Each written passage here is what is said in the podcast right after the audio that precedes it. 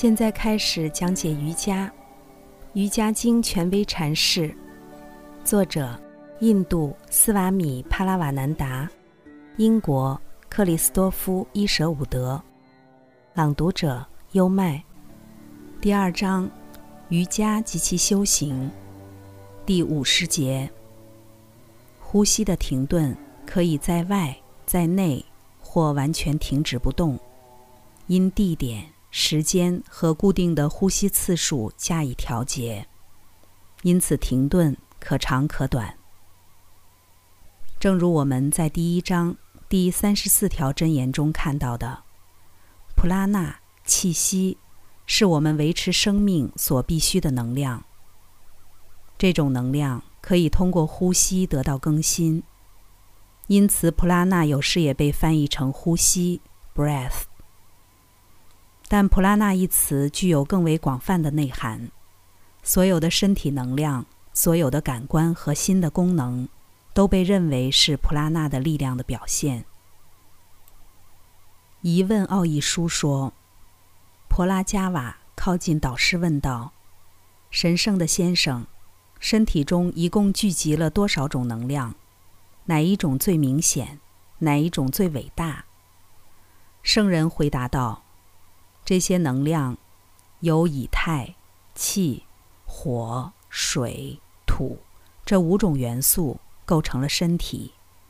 此外，还有语言、心、眼睛、耳朵和其他感官。正当这些能量沾沾自喜地声称我们构成并支撑起身体时，普拉纳这一超越所有能量之上的最初能量。对他们说：“别再欺骗自己了，我才是独一无二的。是我将自己分成五部分，才构成并支撑起身体。可是他们并不相信。为了证明自己的话，普拉纳做出要离开身体的样子。当他上升到即将离去的时候，其他元素意识到，如果他走了，他们也会随之离去。”所以，当普拉纳再次坐回座位上时，其他元素也各就其位，就像众蜜蜂跟随蜂后飞进飞出一样。语言、心、视觉、听觉以及其他感觉也都随普拉纳进进出出。各种能量认识到自己的错误，便这样赞美普拉纳：作为火，它炙热燃烧。作为太阳，它照耀大地；作为云朵，它降下雨露；作为因陀罗，它统领诸神；作为风，它吹拂万物；作为月亮，它滋养一切。它既是可见的，又是不可见的。它是不朽的生命。依据圣王瑜伽的生理学，脊椎骨的底部储藏着大量灵能。这个能量源被称为军舍利尼，昆达里尼。由于它是盘绕着的，因此它有时被称作蛇能 （Serpenter Power）。当君图利尼被唤醒的时候，据说它会沿着脊椎通过六个意识中枢，最终抵达第七个中枢即大脑中枢。每当它上升一个中枢时，就会给人以不同程度的启迪。罗摩克里希纳曾出色地阐述过这一过程。经典中谈到七个意识中枢，心可能停留在其中任何一处。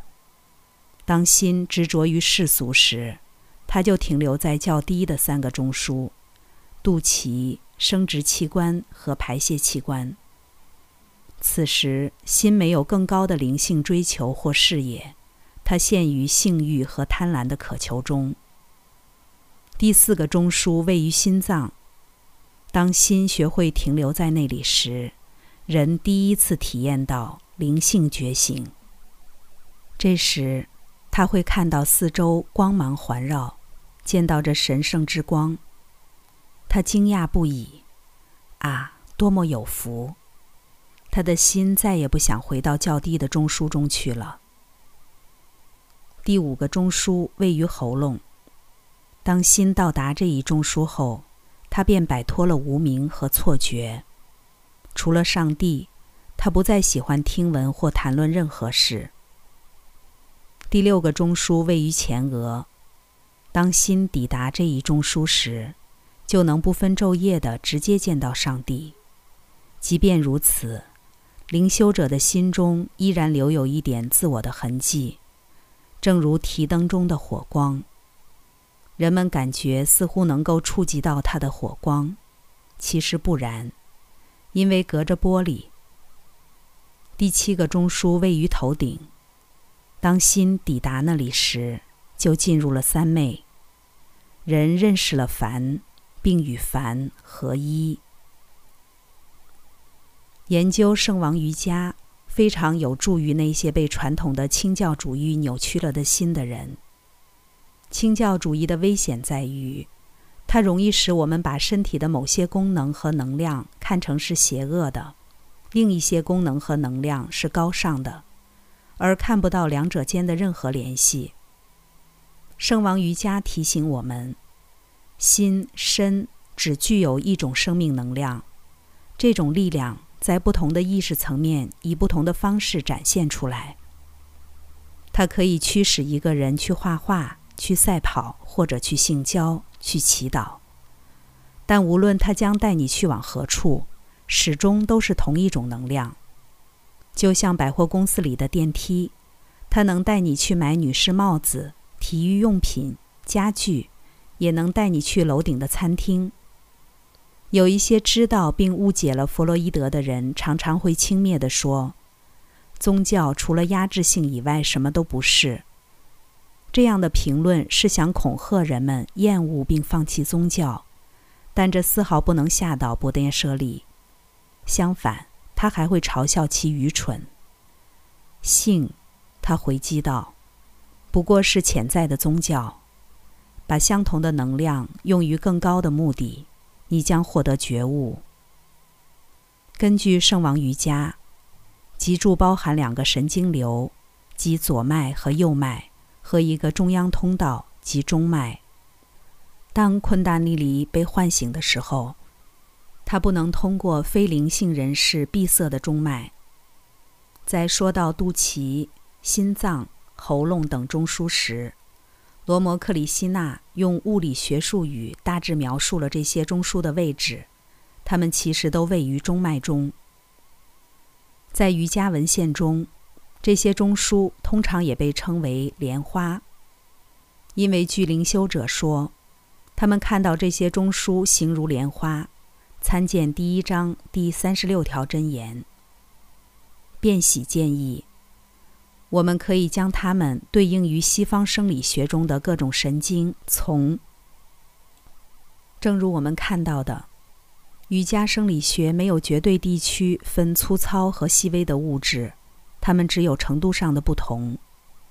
便喜说，借助长时间的内在冥想的力量，储藏起来的巨大能量沿着中脉到达各中枢，其反作用之巨大，远远高于梦。或想象的反作用，其强度也超过感知的反作用。无论人们通常所说的超自然力量或智慧在哪里显现，那一小股昆达利尼必定会在那里找到通向中脉的通道。只是，在大多数这样的例子中，人们会在某种修行中因无名走入歧途。而这一修行本可释放一小部分盘绕的昆达利尼。所有的崇拜，不管有意无意，都会导向这个目标。一个认为自己正在接受其祈祷的回应的人不会明白，愿望的实现其实来自他自己的本性。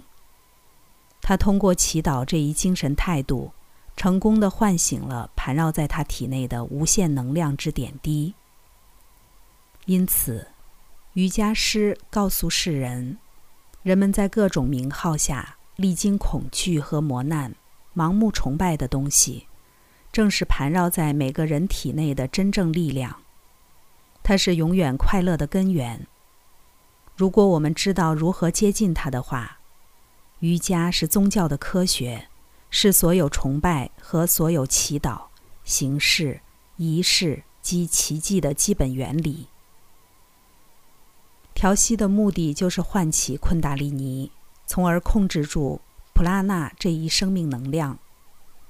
如前所述，普拉纳主要表现为呼吸运动，所以控制普拉纳可以通过呼吸训练来实现。调息的全部技巧集中于呼吸的停顿。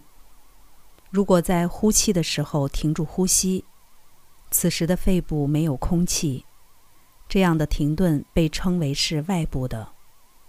如果在吸气的时候停住呼吸，这就是内部停顿。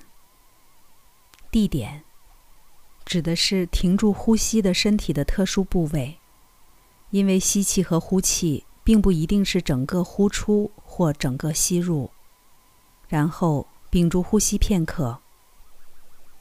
这些是高级的呼吸技巧，我们在注释中极少提及，因为我们主要关注的是博颠舍利灵性的和哲学的教导。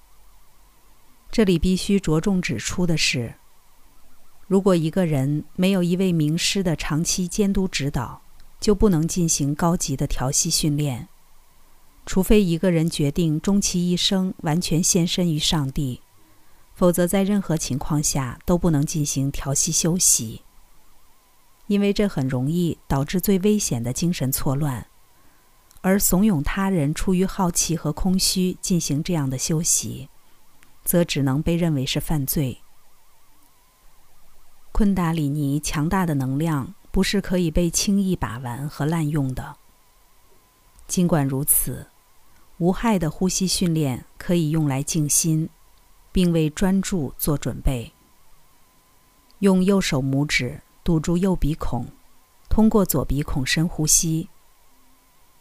当你这样做的时候，感觉自己正在吸入纯净圣洁的普拉纳，并把这股气流向下，经由左脉神经传送至昆达里尼。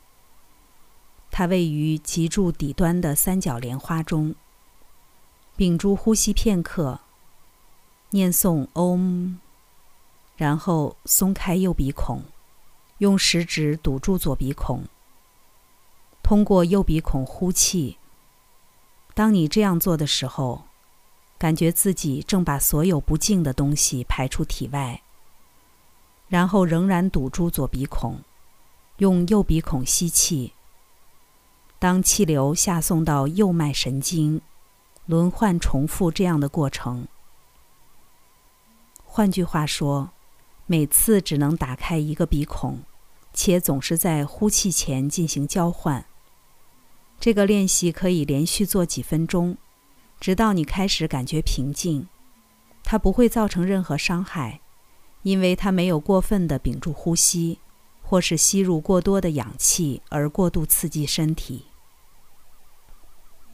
刚才带来的是，现在开始讲解瑜伽，《瑜伽经》权威阐释，第二章，瑜伽及其修行，第五十节，呼吸的停顿可以在外在内或完全停止不动。